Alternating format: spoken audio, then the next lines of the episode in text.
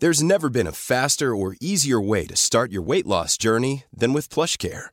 PlushCare accepts most insurance plans and gives you online access to board-certified physicians who can prescribe FDA-approved weight loss medications like Wigovi and Zepbound for those who qualify.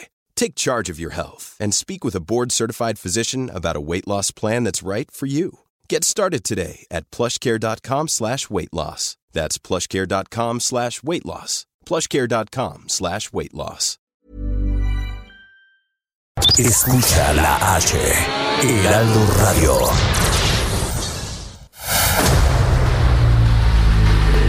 El dedo en la llaga. Había una vez un mundo en el que nadie creía. País de historias inexplicables. Una nación con personajes asombrosos. Santo Tomás tenía razón. Hay que ver para creer.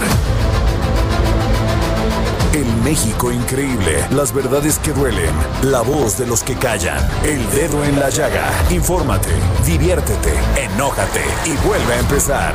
El Heraldo Radio presenta El Dedo en la Llaga con Adriana Delgado. I'm not surprised, not everything lasts. I've broken my heart so many times I stopped keeping track. Talk myself in, I talk myself out. I get all worked up, then I let myself down. I tried so very hard not to lose it. I came up with a million excuses. I thought, I thought of every possibility. And I know someday that it'll all turn out. You'll make me work so we can work, work it out. And I promise you, kid, that I'll give Muy buenas tardes, les saludo con mucho gusto. Este miércoles 9 de septiembre y como Jorge Sandoval siempre se pelea por ser el primero que hable en este, hable en este programa, le cedo el micrófono para que nos diga qué estamos escuchando, porque últimamente Samuel, aquí tengo a Samuel Preto, anda Jorge Sandoval muy romántico. Qué cosa, Sí, eso es bueno. Sí, sí, sí, más cuando, fíjate, se pone romántico cuando se entrega el paquete económico 2021. ¿Por Uy. qué? No sé, pero a ver. Inexplicable. Cuéntanos. Me dejaste patidifuso, verdaderamente. Adriana Delgado, ¿cómo estás? También Muy a mí bien. me da mucho gusto verte, de verdad. Ah, Querido ¡Qué tan cariñosa!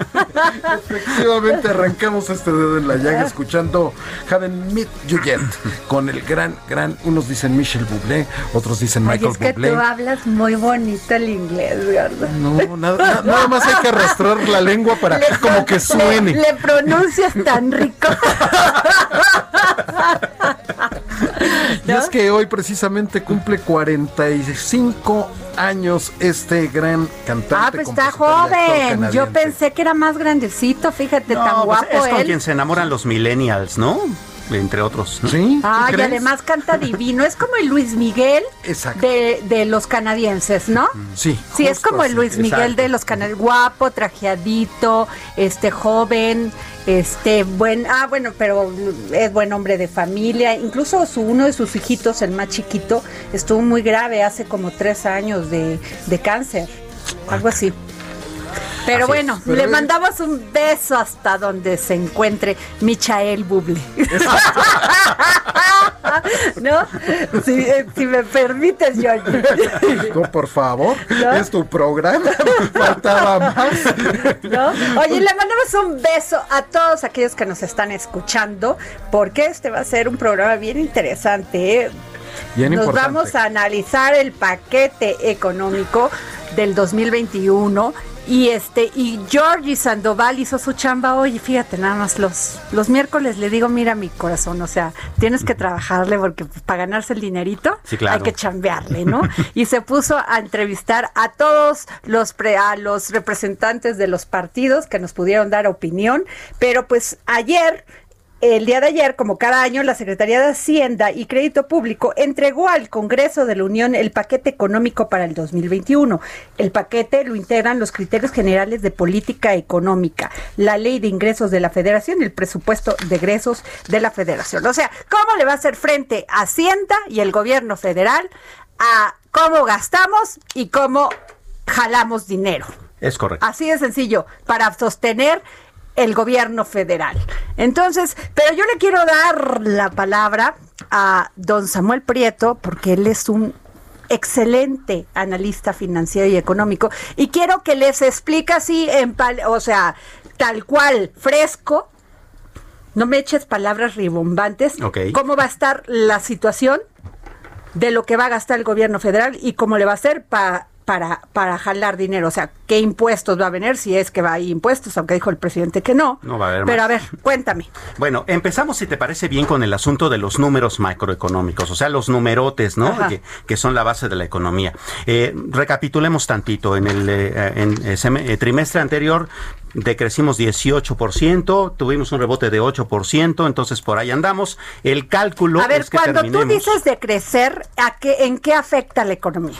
La economía simplemente se hizo más chiquita, se hizo 18% más chiquita porque hubo muchas empresas cerradas, porque hubo mucho dinero que no fluyó, porque hubo mucha actividad económica que no se desarrolló y entonces la, la- la e- e- economía se hizo más chiquita. Ok. Reabrieron los comercios, reabrieron algunos servicios, reabrieron algunas cosas y entonces esa eh, reducción de la economía de 18% subió a 8. O sea, que podría ser como normal.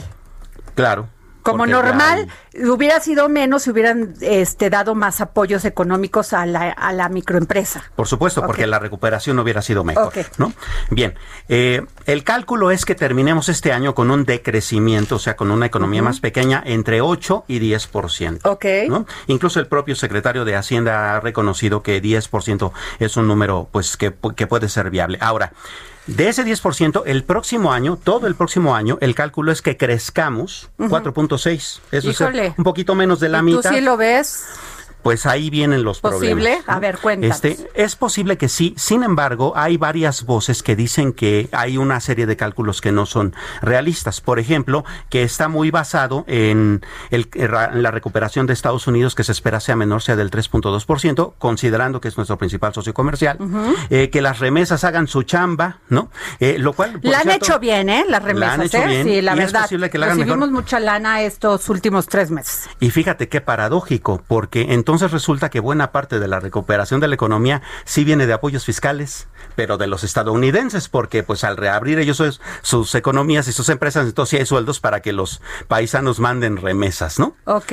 Este, y por otro lado, bueno, pues está el asunto de que también fue muy claro en que esa recuperación podría depender también de qué tan rápido tengamos una vacuna. Sí, eso, eso, eso me pareció muy temerario. Bastante. Porque si todo tu proyecto y tu paquete económico lo estás basando en si, si este ya tenemos la vacuna el próximo año y si puede ya distribuirse, híjole, me pareció medio temerario y sobre todo con esta, con esta este noticia que AstraZeneca pues le dio marcha atrás, man, porque Así hubo es. hay unas reacciones entre eh, es un- la fase 3 ya cuando va aplicada a seres humanos. Así es, eh, hubo uno de los pacientes que presentó eh, efe- efe- efectos secundarios complicados y entonces Ajá. detuvieron los estudios, pero en contraposición, y esto es interesante también, la vacuna rusa al parecer sí está avanzando e incluso los rusos ya se comprometieron a que el siguiente año, si todo funciona bien, enviarían a México 32 millones de dosis de su vacuna. ¿No? Entonces, bueno, aún así es temerario porque todos son, son cálculos como un poco tratando de aventurar el asunto. Bien, eh, ¿qué otros números son importantes? Se espera que el petróleo tenga un precio por ahí de los 42 dólares el año que viene, lo cual también podría o no suceder, acuérdate que este mismo año llegó a cero, ¿no? Ok. y subimos a 40, ¿no? Este, que como te decía, que la economía de Estados Unidos crezca, crezca por lo menos 3.8%, el dólar se estimaría por ahí de los 21 pesos, 21.50. O sea, lo no que- va a bajar ya. no, Esperemos que no, Ajá. ¿no? Tampoco subiría, que eso sería, digamos, el, eh, la No, buena noticia. esperemos que sí un poquito bajara, pero bueno, a ver. Así es. Entonces, eh, partiendo de esa base y considerando que el ingreso del gobierno bajaría 1.3% del Producto Interno Bruto, actualmente son como 26.5, bajaría como a 25% eh, por ciento del Producto Interno Bruto, entonces es menos dinero como tenemos menos dinero, pues en qué lo vamos a gastar. Básicamente hay una serie de cifras en las que muchos no están de acuerdo. Por ejemplo, unas interesantes. El sector salud sí va a crecer, va a crecer 9.1%. La Secretaría de Salud va a tener Ahí más sí presupuesto. aplaudo eso y lo dije ayer, te voy a decir por qué. Porque se dieron cuenta en nuestro gobierno federal que ante una pandemia no teníamos con qué ni cómo. Exacto. Entonces, bueno, 9.1 es poquito, pero es crecer y, Claro. y ayuda, ¿no? El Seguro Social, por ejemplo, también va a crecer su presupuesto. Ahí van incluidos los 5.7%. cachitos de lotería. Eh, no. ¿Del avión? No, porque Ah, todavía no sabemos si incluso si va a ser negocio. Llevamos vendido 63% eh, según la Ah, última bueno. cifra de los boletos, a ver si lo logramos, ¿no?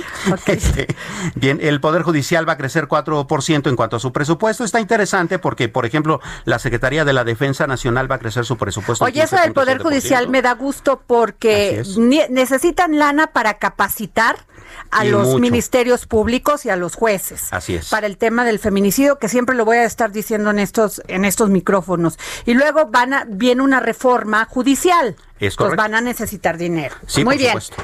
Eh, eh, y bueno, la, mm, también la Secretaría de la Defensa crece 15.7% y esto es porque co- acordémonos que de todos modos ahorita la Guardia Nacional está en una etapa que todavía es militar, ¿no? Todavía no es bien a bien una Guardia Civil, así es de que sí requiere recursos para su crecimiento, ¿no?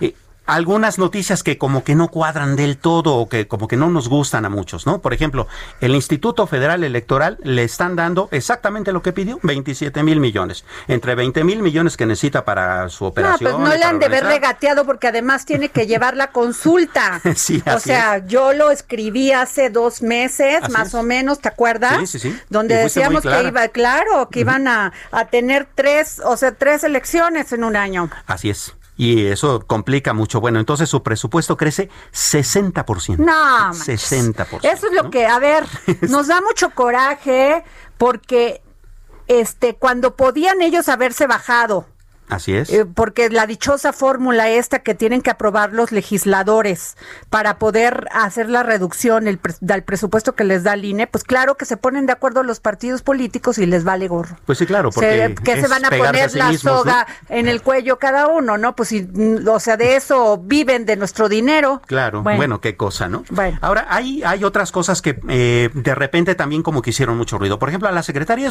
de Turismo le subieron el presupuesto 641%.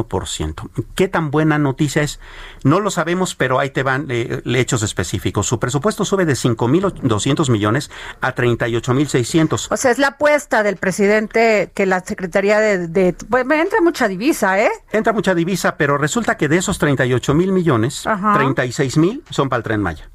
Ah. Es decir, el, el gran O sea, porcentaje del presupuesto, el 94% del presupuesto de esa secretaría es para una sola. O sea, para el tren Maya, el o Tren sea, Maya. los, las grandes apuestas del presidente es el tren Maya, La el- refinería. la refinería Y el aeropuerto. y el aeropuerto. O sea, les platico de una vez. Así es. A ver, se los voy a decir de una vez a aquellos que me escuchen. si usted quiere tener trabajo este año y el próximo año, vaya haciendo sus maletitas. Si su, su- si su empresa quebró, si usted tenía una tortería o tenía un negocito, una microempresa, le digo de una vez, agarre sus cosas y váyase para Tabasco, porque Sí. Tabasco es un edén. ¿no? correcto. O váyase su- para la- aquí a, a este a, a Tabasco, a, Tulum, Tulum, o por acá por porque acá, ahí bueno. sí va a haber chamba. Así es, Melchor Ocampo, Estado de, de Bueno, México. a ver, ¿y luego? Sí. Bueno, total que, por ejemplo, el Tren Maya, retomando esto, va a absorber entonces, como te decía, el 94% del presupuesto de la, de la Secretaría de Turismo. Y ya que estamos en esas obras, este, el aeropuerto de Santa Lucía va a recibir cuatro veces más presupuesto que este año. Este, hay son estudios. 21.314. ¿Ya hay estudios o no? Pues son- hay los mismos, ¿no? Hay quienes dicen que sí es viable, quienes dicen que no, y todavía Pero está ¿por la qué dijo el presidente que no había estudios todavía? Pues eh, no los han presentado públicamente, suponiendo que Ah, los Pero haya. ¿cómo que ¿no? entonces qué están haciendo la barda o ya la terminaron? Están haciendo la barda y al parecer ahí Te toca ir a la- investigar qué está, cómo va ese avance. Muy bien, estaremos dándonos una vuelta ya por Santa Lucía y Sí, viendo porque cómo tú nomás quieres hacer periodismo de, de, de escritorio, y no está bien, ¿verdad? Tienes toda la razón. Me cachaste. Te caché. A ver. Sí, dos bocas. Dos bocas est- estiman que suba 9.1% el presupuesto, son 45.500 millones, ¿no? Pero a ver, comparemos, por ejemplo, dos bocas que son 45.000, quin- no, son, no 500, son 45 mil 50 millones. Ajá. ¿No? Pero eso comparado, por ejemplo, con el presupuesto de salud, que son 9 mil más 5 mil, son 16 mil millones, pues bueno, es bastante mayor el presupuesto para una obra como la de Dos Bocas, ¿no? Y entonces, ¿de verdad estamos privilegiando el bienestar de la población, apostando buena parte del presupuesto en esas tres obras? Es una gran pregunta que habría que hacerle a muchos expertos, ¿no? Para poder obtener, digamos, una. Bueno, pero, pero, pero déjame, te voy a interrumpir porque creo que ya tenemos a Rodolfo Sánchez Arreola, que como tú sabes es un gran consejero y asesor de empresas y un hombre que le sabe a estos temas. Rodolfo, ¿cómo estás? Buenas tardes. Hola Adriana, bien, buenas tardes. Quiero Oye, saludarte. oye, ya A ti, tuviste- a Jorge y a tu auditorio. ¿Ya tuviste tiempo de ver de qué se trata el paquete económico? Paquetazo. ¿eh? Paquetazo. A ver, Paquetazo. cuéntanos, tú que eres un experto en estos temas. Pues mira, complementando un poco lo que estaban platicando ahorita, no es un gran paquete, es un entorno macroeconómico, en mi opinión, Ajá. demasiado optimista. Yo creo No, que bueno, sus estimaciones claro. de crecimiento, tanto para este año como para el que viene, están pues, por encima de las que esperan inclusive especialistas del sector privado, ¿no? Pero a ver, yo no sé- luego nos van a decir que somos personas de poca fe. No, yo, yo quisiera ser optimista, pero la realidad creo que ya nos alcanzó. Ajá. O sea, tristemente cuando tú ves que hemos revisado el crecimiento de este año, de lo que, de lo que se seguía diciendo al inicio de la pandemia, todavía a mediados de año se hablaba de un 4.5, 4.6 de caída, están estimando un 8% cuando podría ser el escenario más optimista de todos los consultados. La gente en promedio está viendo que este año va a caer el 10% de la economía. La inflación, pues ya, ya viste el reporte de la última inflación, está por arriba del 4%. El tipo de cambio del promedio, pues aunque estemos ahorita en una etapa bastante agradable porque ha bajado la paridad, pues sigue estando 15% arriba de lo que estábamos hace seis meses, ¿no? Claro. Lo mismo con el petróleo, pues digo, pues como comentaban ahorita, sí tocó cero, y aunque esté en 35 el estimado para este año y que lo pongas en 42 para el año que entra, como lo comentaban ustedes recientemente, pues hay que garantizarlo entonces, porque si no nos puede pasar lo que le pasa a muchos otros países que no compran coberturas, ¿no? Ajá. La plataforma petrolera, los, mi- o sea, los, los miles de, de barriles diarios, yo creo que está muy optimista. En fin, creo que las cifras que son la, la- la base de este, de este ejercicio están optimistas y colgándose de una potencial vacuna, como la acaban de comentar ustedes, cosa que contrasta con lo que está diciendo la propia Organización Mundial de la Salud y con la realidad que hay en otras partes del planeta donde no se espera una vacuna para finales de este año ni para los primeros meses del 2021. Por lo tanto, la economía seguirá delicada. Wow. Oye, eh, Rodolfo, y en el tema de la inversión, ¿cómo ves la confianza de los inversionistas? Pues mira, creo que va a ser una gran prueba lo que está discutiéndose actualmente del presupuesto de infraestructura. O sea, si realmente los proyectos de infraestructura se hacen en conjunto con la iniciativa privada, podría ser una buena señal. Ok. Pero mira, tú lo has visto y lo estaban comentando ustedes ahorita. Este presupuesto está centrándose en tres rubros, que son los programas sociales, con todo el que le están quitando a los jóvenes eh, construyendo el futuro un cachito a través de la Secretaría del Trabajo, ¿no? Los proyectos de infraestructura, pero son nada más los del presidente. No son los proyectos de infraestructura nacionales, son los que el presidente está seleccionando, entre otros el que acabas de comentar ahorita, cuya recomendación, creo que tienes toda la razón, pues allá va a estar la chamba. Pues allá hay que irnos. Pues sí. Y en el sector energético, en vez de que sea una apertura energética y una inversión energética de la IP, pues lo están centrando en Pemex y en la CFE. Están doblando sus fichas con Pemex, en menor medida con la CFE, a pesar de que es evidente que las condiciones de ambas empresas están muy deterioradas, ¿no? Y el año que entra, pues ya sabemos que no va a haber fondos de estabilización. Entonces el margen de maniobra va a ser muy, muy limitado y pues la vulnerabilidad es alta. Yo creo que eh, el- este, este, este proyecto ignora muchos riesgos que hay para las finanzas, para las finanzas públicas. Híjole. Oye, pero en el tema de el Tren Maya, vi que está este este fondo de BlackRock que pues, ya le invirtió. ¿Tú cómo ves eso? Pues ya los batearon. Ah, ya los batearon. Sí, Ay, mira, perdón, ahí estaba, pero yo me quedé con que sí. Sí, lo cual eh, también le pega la confianza de los inversionistas, ¿no? Wow. Claro. Pues no nos sentamos con él, invitamos a este señor aquí a tomarnos, a tomarse un cafecito aquí. Sí, así Pues es. ya no, ya no están considerados en el quinto tramo, los dejaron fuera, pues, no se han firmado los contratos de los anteriores. O sea, son muchas cosas que están en el tintero, pero no se ve realmente la ejecución. Y cuando el paso de la estrategia o de la acción a la ejecución es tan lento, pues sí se genera desconfianza, Adriana. Híjole, pues qué terrible, Rodolfo, que nos digas, porque tú tienes una percepción muy clara de estos. Sí, eh, también algunas eh, circunstancias, Rodolfo, que ya se están dando. Por ejemplo, hoy en la mañana se dio a conocer que la inflación ya rebasó la eh, meta del, Banco de México de 3% más menos, ¿no? Ya estamos en 4.2. ¿Significaría esto también, por ejemplo, que se podría complicar el asunto del panorama de las tasas de interés? Pues es, es, es- una, es, es una cosa muy, muy contundente. Si tú bajas las tasas porque tienes controlada la inflación, pues parecía que así venía el tema. Hoy, que ya no está controlado porque sale un poquito de tu margen, ¿crees que van a bajar el día 24 o crees que esto sea el freno para que bajen las tasas? Cuando tienes una economía que lo que le hace falta es reactivarse bajando las tasas. Entonces, es un acertijo bien complicado, ¿eh? Bien complicado, Samuel. La verdad, yo creo que el margen que había para bajar un cuarto o medio punto más, la bajada del eso, ¿no? 8% al 4,5% fue pues, de volada, ¿no? Sí. Este último medio puntito que para nosotros tres dirías, pues qué más da, hombre, si lo bajan o no lo bajan, ya es igual, es muy relevante con esta inflación.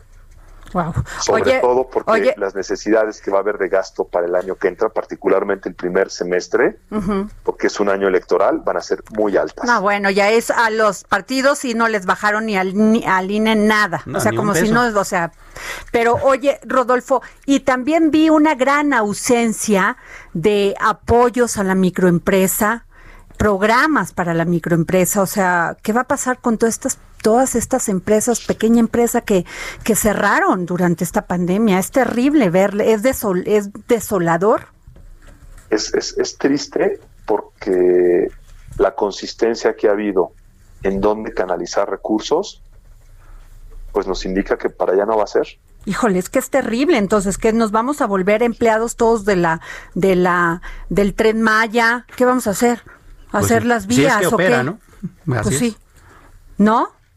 Es, es, es, muy triste lo que comentas, pero la economía real, la cantidad de desempleados y de emprendedores, inclusive hasta del, del lado informal, es terrible esto. O sea, es, es una crisis muy, muy, muy complicada.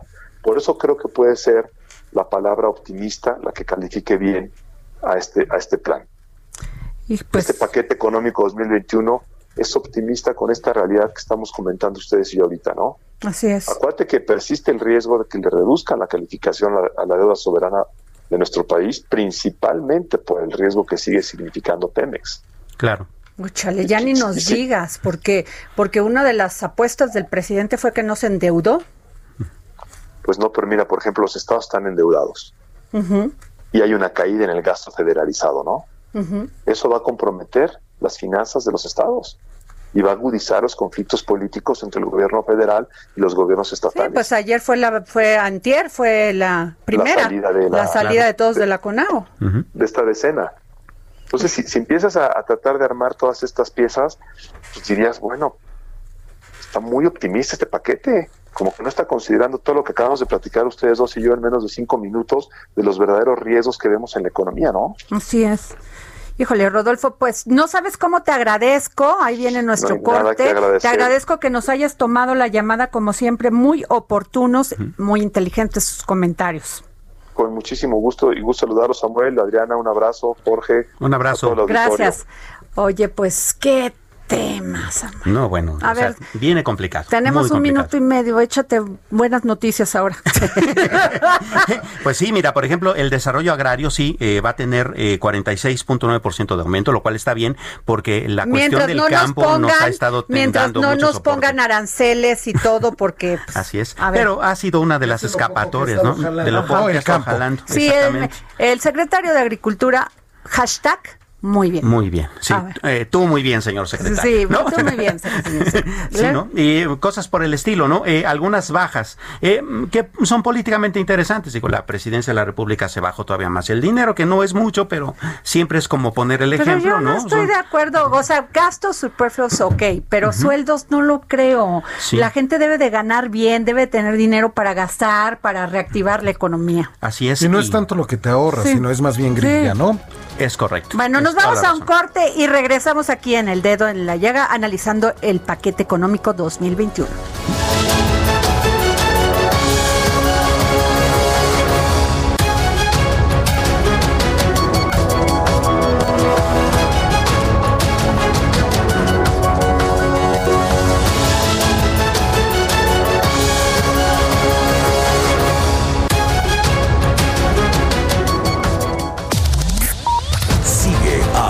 Delgado en su cuenta de Twitter.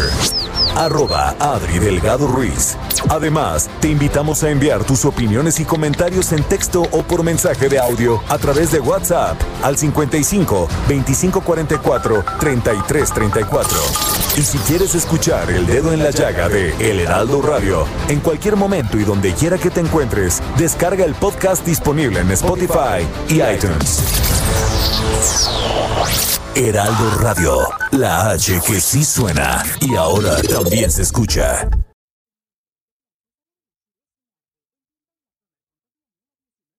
Escucha la H, Heraldo Radio. Estamos aquí al dedo en la llaga. Yo soy Adriana Delgado y nos escucha usted a través del Heraldo Radio. Samuel, seguimos con Samuel Prieto. A ver, cuéntanos, me, estabas diciendo una muy rápida para decir, porque fíjate que Jorge Sandoval hizo su chambato. Entonces, pues tenemos entrevistas de Miguel Mancera, de Alfonso Ramírez Cuellar, de Damián Cepeda, de ah, Mario Zamora y de Jorge Carlos. Ramírez Marín. Ah, pues eso está interesante porque es un espectro amplio político. Fíjate que lo, si acaso lo que nos quedaba un poco detallar era el asunto de cómo van a estar los estados y municipios. La reducción, porque sí la va a haber, va a, va a ser de 108.521 No, bueno, por eso se enojaron los de la CONAGO. Claro. Claro. Ahora, ¿cuál es el volumen? Eh, el, eh, en 2020 es todas las, eh, las aportaciones eran de 1. 1.98 billones, es decir, millones de millones de pesos, ¿no? Eh, baja a 1.87, es decir, que esos 108 mil millones, en realidad hablando, proporcionalmente hablando, es el 5.5%. No es mucho, pero hay que considerar que buena parte de esos, este, de esos recursos se quedan en los estados en el entendido de que el 20% únicamente o menos baja a los municipios, que es la célula, digamos, eh, y por eso alegaban lo del tema pacto fiscal porque reciben menos de lo que ellos este, generan. Claro, eh, los cuatro gobernadores de los cuatro estados que más aportan, digamos, como, como Producto Interno Bruto, no están recibiendo lo que deberían porque el pacto fiscal está diseñado para que se distribuyan los recursos en función de la población, no del... Y hay muchas empresas, como en el caso de Coahuila, que hay empresas muy grandes, pero su razón social la tienen en, el, en la Ciudad de México. Así es. Entonces, pues de aquí Aquí se les queda. Y te voy a decir una cosa, porque estaba leyendo un tuit de Mane, Manavendra, que dice que la CONAGO oficial está sobrevalorada, se creó en tiempos de Fox, pero nunca adquirió validez jurídica. Además, la Constitución prohíbe que los estados celebren alianzas o coaliciones por lo que es una reunión de amigos.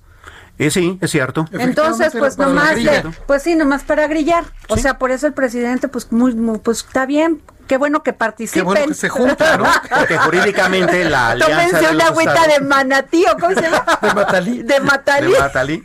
Sí, porque jurídicamente la alianza de los estados válida, pues es la federación. Entonces que ni la hagan de show, pues sí, ni la hagan de show. Oye, pero bueno, vamos a escuchar la opinión de Alfonso Ramírez Cuellar, presidente de Morena, sobre este paquete económico 2021 presentado el día de ayer por entregado a las cámaras por el secretario de Hacienda Arturo Herrera. Así es. Así, vamos por Alfonso Ramírez Cuellar.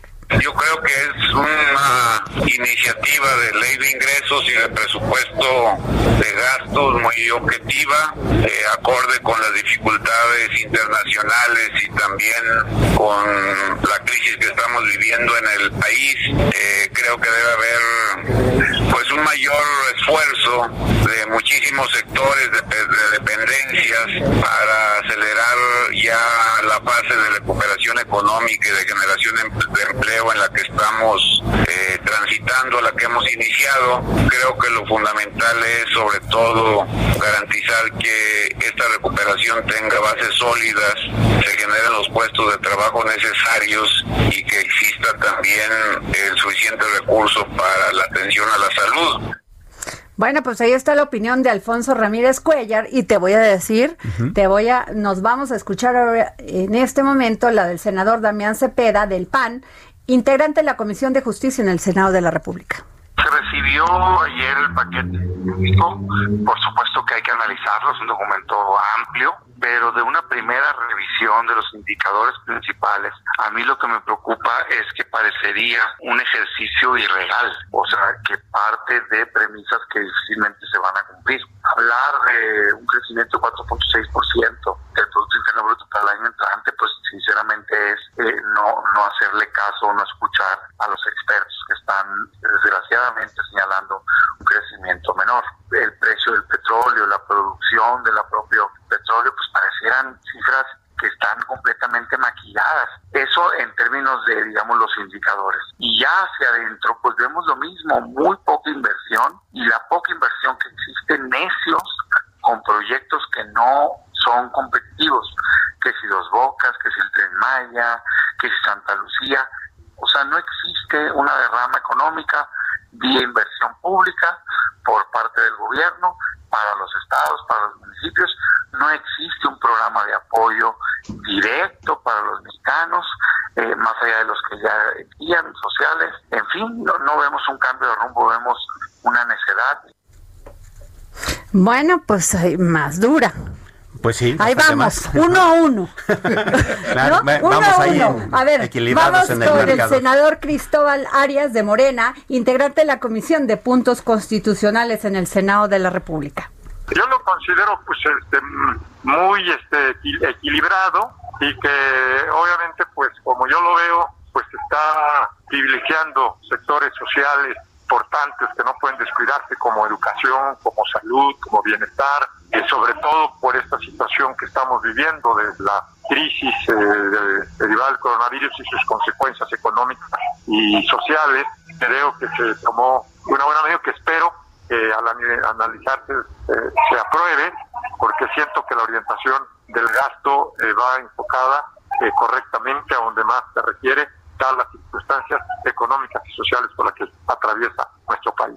Bueno, dos, no, vamos dos a uno. Yo lo pondría como empate. No, no, como- no, como- no, bueno, como- no, dos a uno. Uno en contra, dos a favor. ¿Sabes qué? Luego ya ves por qué se enoja Porfirio Muñoz Ledo y les anda sí. diciendo lo que les dice. ¿No? y luego vamos eh, con el senador Miguel Ángel Mancera del PRD, coordinador del grupo parlamentario del Partido de la Revolución Democrática en el Senado de la República.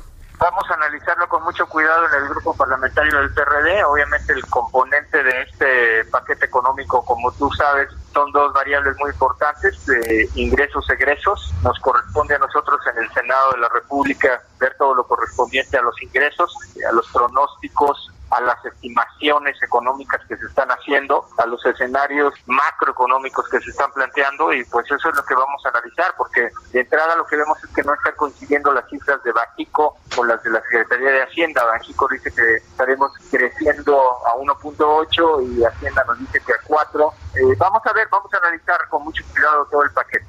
Yo le pondría dos a dos, pero, pero pues así, Pero con este, reserva, pero sí. con reserva. No, sí. exacto. Bueno, a ver si hacen el desempate. El senador Mario Zamora del PRI, presidente de la Comisión de la Reforma Agraria en el Senado de la República. Bueno, ayer decidimos el paquete económico, lo vamos a revisar con todo detenimiento y bueno, creo que lo más importante es, ante una caída real de la economía, debería haber políticas contracíclicas que ayuden a las familias, sobre todo a los pequeños negocios, a salir adelante. Hoy al parecer no se ve eso, pero bueno, lo vamos a revisar y vamos a trabajar en proponer cosas en favor de los mexicanos. Ah, Ni fu ni fa, ni se lavó las o sea, manos, como ¿no? que dos a dos. Robaleo. A ver, Robaleo. Sí, es que Jorge es conocido. sabe, En mi pueblo, cuando haces así como que vas de, de un lado a otro, se llama eh, robalear, allá en Veracruz. Es por eso Jorge Sandoval es conocido. George, George, Georgie, como Jorge el Robalo Sandoval. el Robalo Sandoval. Y vamos a, y terminamos con el senador Jorge Carlos Ramírez Marín, vicepresidente de la mesa directiva en el Senado de la República, a ver si hace el desempate. El desempate. Bueno, la opinión muy breve es una cosa son las expectativas y otra cosa es la realidad.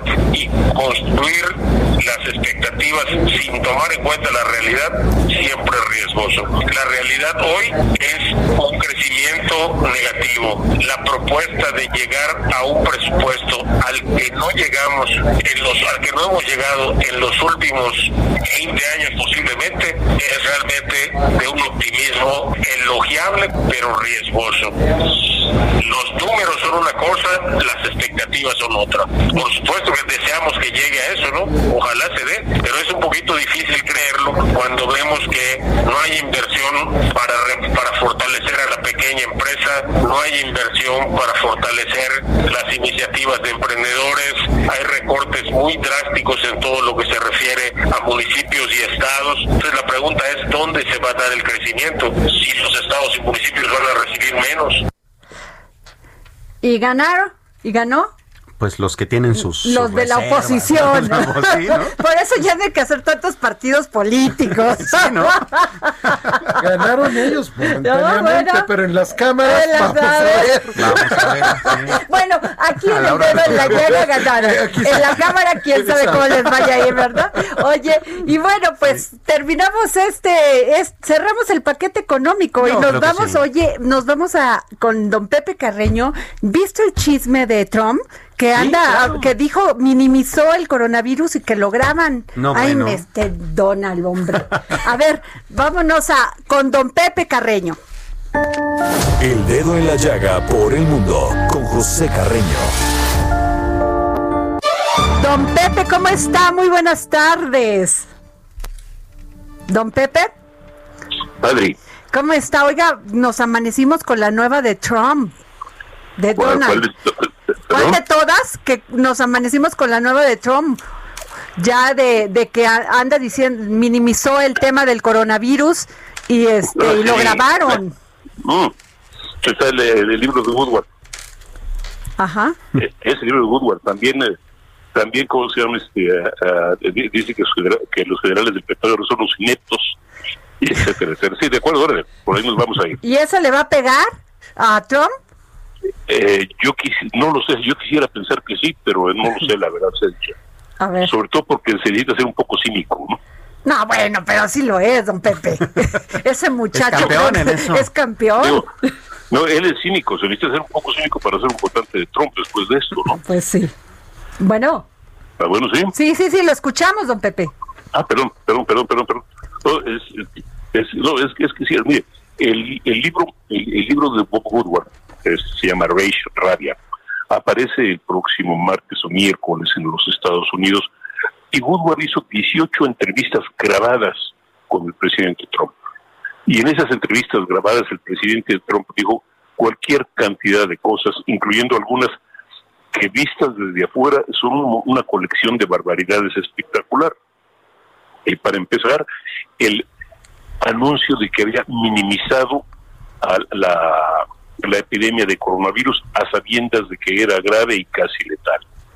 Digo, el, la- el anuncio de que ah, había puesto a sus generales eh, como gente desconfiable, absurda, fuera de lugar, que se preocupaban por más por tener este cuidar las alianzas que los Estados Unidos nutrieron por 70 años que por momentos de comercio. Y nos amanecemos también con el o, o- o también con la aparición del libro de Michael Cohen, su, su antiguo abogado, en que el abogado dice que él se sintió al llegar a la, a, a la, a la empresa de los Trump como si llegara a una nueva oficina de la mafia itali- italiana de los de- en los Estados Unidos.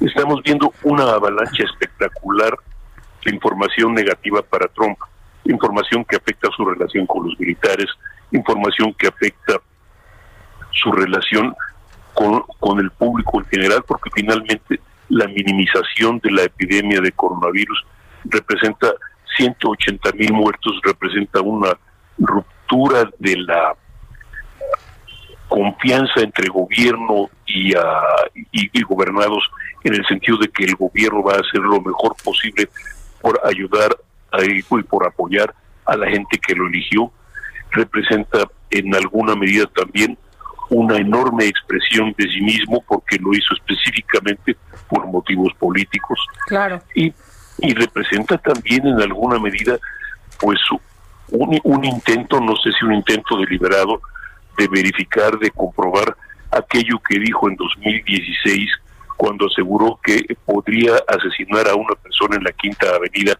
y sería y saldría libre por el apoyo de sus de sus, de sus seguidores.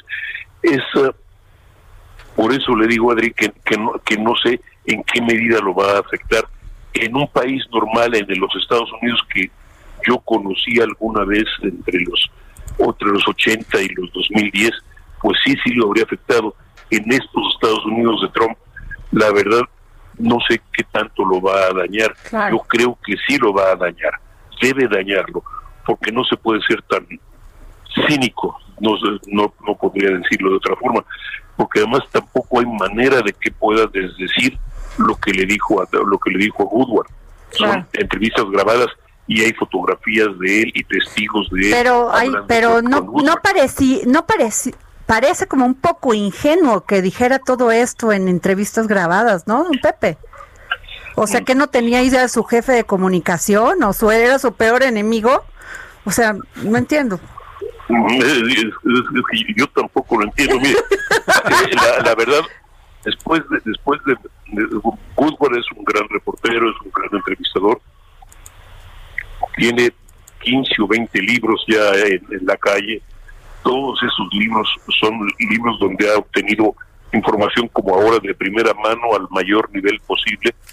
Eh, incluso hay libros que en algún momento alguien trató de cuestionar y la verdad a la hora, finalmente resultaron no solo ciertos, sino el cuestionado resultó el cuestionador, valga la expresión. El, ah, y todo el mundo sabe que para hablar con, con, que al hablar con Google se expone no solo es decir, todo lo que se diga está grabado, todo lo que se diga es verificable y todo lo que se diga eh, va a ser publicado.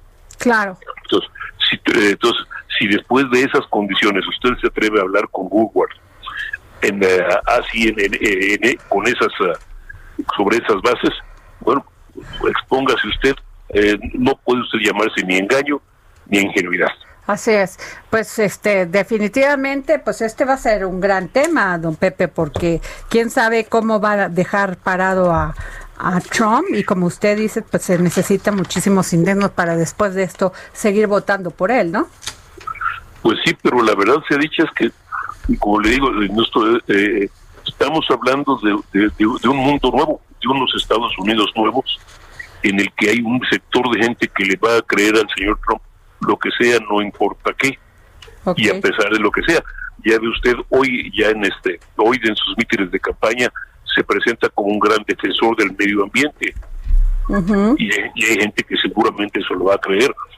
Y se presenta, alega que sabe más estrategia que sus generales y hay quien se lo vaya a comprar posiblemente. Eh, pues, entonces, estamos estamos hablando de, una situación muy muy nueva en más de un sentido Claro, pues bueno, pues muchísimas gracias, don Pepe, gracias, como siempre, muy importante su opinión. Le agradezco mucho que nos haya tomado la llamada para el dedo en la llaga. Muchísimas gracias. Oye, pues nos vamos con Claudia Juárez porque el tema también de la inversión en telecomunicaciones es un tema, ¿eh? Ah, sí, claro. A ver. Hablemos de tecnología con Claudia Juárez. A ver, estamos contigo. Muy buenas tardes, Adri, amigos del auditorio. Pues sí, seguimos con el tema del proyecto de presupuestos de egreso de la Federación. Y es que para el próximo año el gobierno federal estaría privilegiando la conectividad en el país. Recordemos que el presidente Andrés Manuel López Obrador ha hecho hincapié en la necesidad de dar o proveer internet para todo eh, para todo el país. Y se prevé justamente un incremento para el programa Internet para todos pero castiga al mismo tiempo al Instituto Federal de Telecomunicaciones, órgano regulador del sector, pues por segundo año consecutivo recibiría un monto inferior a lo presupuestado. Pero acuérdate que el presidente, Clau, no cree en esos órganos, siempre lo ha dicho reguladores, o sea, siempre lo ha dicho, dice que nomás cuestan dinero y que no aportan nada y que no apoyan nada. Justamente, eh, bueno, exacto. Bueno, nada más te comento rapidísimo. Este programa de Internet para Todos, que estaría a cargo de la filial de CFE Telecomunicaciones en el país, pues solicita un presupuesto cercano a los dos mil millones de pesos. Ahí te das cuenta más o menos del interés que tiene este gobierno por proveer conectividad a todos los mexicanos cuando es ya un insumo de primera necesidad. Y qué bueno, Clau, porque ahorita estamos viendo que con esta pandemia que tuvimos que quedarnos en nuestra casa, bueno, los que podemos pagar el internet, pues muy padre, pero hay gente que no tiene posibilidades y, y en este momento que los niños tienen que recibir clases por internet o por televisión, que bueno que ya todos se sumaron a, a este proyecto de compartir señal y a darle y que les llegue la señal a los niños. Pero si no es así, Clau, no habría manera. Exacto, entonces desde ya administraciones pasadas ha intentado masificar ese servicio, sin embargo, pues todavía tenemos a una gran parte de la población sin el servicio y bueno, aquí está como muy comprometido y tan es así que se está viendo una ampliación de presupuesto de forma sustancial, pues pues este presupuesto del año de este año justo era de aproximadamente 468 millones. Y te estoy hablando que la propuesta es para el siguiente año de casi 2.000, entonces es un incremento muy, muy considerable. Y como bien comentas, el presidente no cree en los órganos reguladores y hace ya, eh, el junio pasado, justamente el legislador Ricardo A ver, pero yo te quiero preguntar una cosa, Clau. ¿Para qué sirve un órgano regulador? porque también estamos, o sea, el presidente no cree, pero sí es importante que le digas a nuestros radioescuchas para qué sirve el IFETER. El IFT es ah, el, órgano regulador y es justamente la institución que se encarga de verificar el tema de competencia, de prever, de prever los, eh, la, los temas de competencia para que haya grandes inversiones. Este sector se ha convertido en un en uno de los sectores que más aporta eh, al erario. Te, paso un dato que justamente hoy compartió el Instituto Federal de Telecomunicaciones. Tan solo entre abril. A, a ver, Clau, espérame tantito porque tenemos ya en la línea a este al presidente Francisco Cervantes, presidente de la Confederación de Cámaras Industriales del Estados Unidos de México, con Camín. Y este Francisco, por favor dinos rápidamente porque ya se nos ya nos va a llegar el corte. ¿Qué piensas tú de este paquete económico? Pues mira, es un paquete económico este austero, pero bueno, como dice el secretario de Hacienda, es un paquete muy apegado a lo real, ¿no?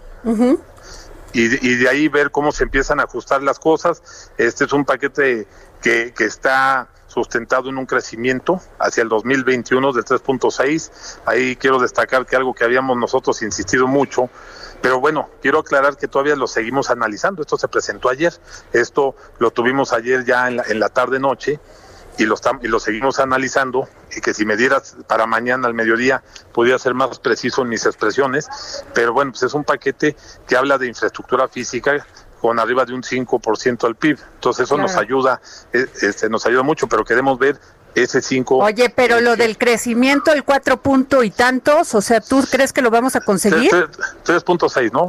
no, 4.6. 4.6. Sí, pero en el análisis, en el análisis que estamos haciendo nosotros del 3.6 y bueno, sí se puede conseguir si generamos dos cosas importantes. La primera, confianza, para que las inversiones puedan puedan fluir hacia México. Y número y número dos, certeza esta jurídica, que eso sí es muy importante y creo que hay condiciones, sobre todo recargándonos mucho en la parte de inversión, mantener la inversión interna y, generar confianza en la inversión extranjera, para que esto pueda pueda hacer y creo que pudiéramos tener condiciones, pero además ahí, y me salgo un poquito del tema, traemos un rezago de dos millones de empleos, uno que debimos haber generado en el 2020 y otro por culpa de la pandemia que, se perdió más de un millón de empleos, entonces tenemos un rezago de dos y en el 2021 nos vamos a conectar con otro que debemos de generar, o sea, va a ser el compromiso de 3 millones de empleos. O sea, más allá del paquete económico, sí hay un compromiso de, en el empleo y tenemos que tener condiciones y México tiene todo lo que podamos todas las condiciones, nada más que sí, que ya sean iniciativas de impulso, de facilitación para que esto se pueda dar. Oye, Francisco, ¿y cuándo se reúnen los de la CONCAMIN para analizar esto?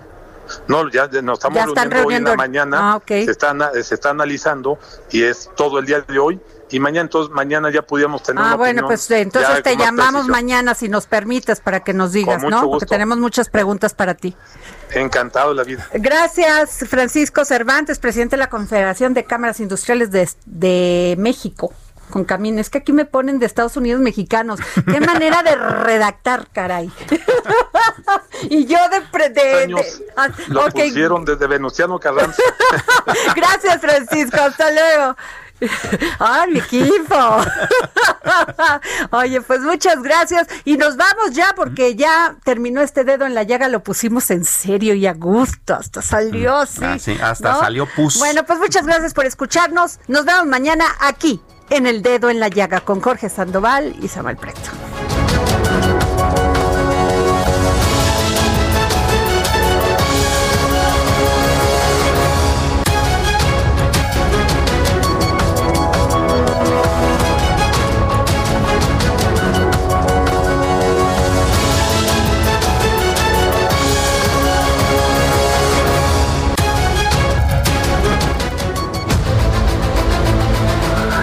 Heraldo Radio presentó El Dedo en la Llaga con Adriana Delgado. Heraldo Radio, la HCL se comparte, se ve y ahora también se escucha. Planning for your next trip? Elevate your travel style with Quince. Quince has all the jet setting essentials you'll want for your next getaway, like European linen, premium luggage options, buttery soft Italian leather bags, and so much more and is all priced at 50 to 80% less than similar brands. Plus, Quince only works with factories that use safe and ethical manufacturing practices.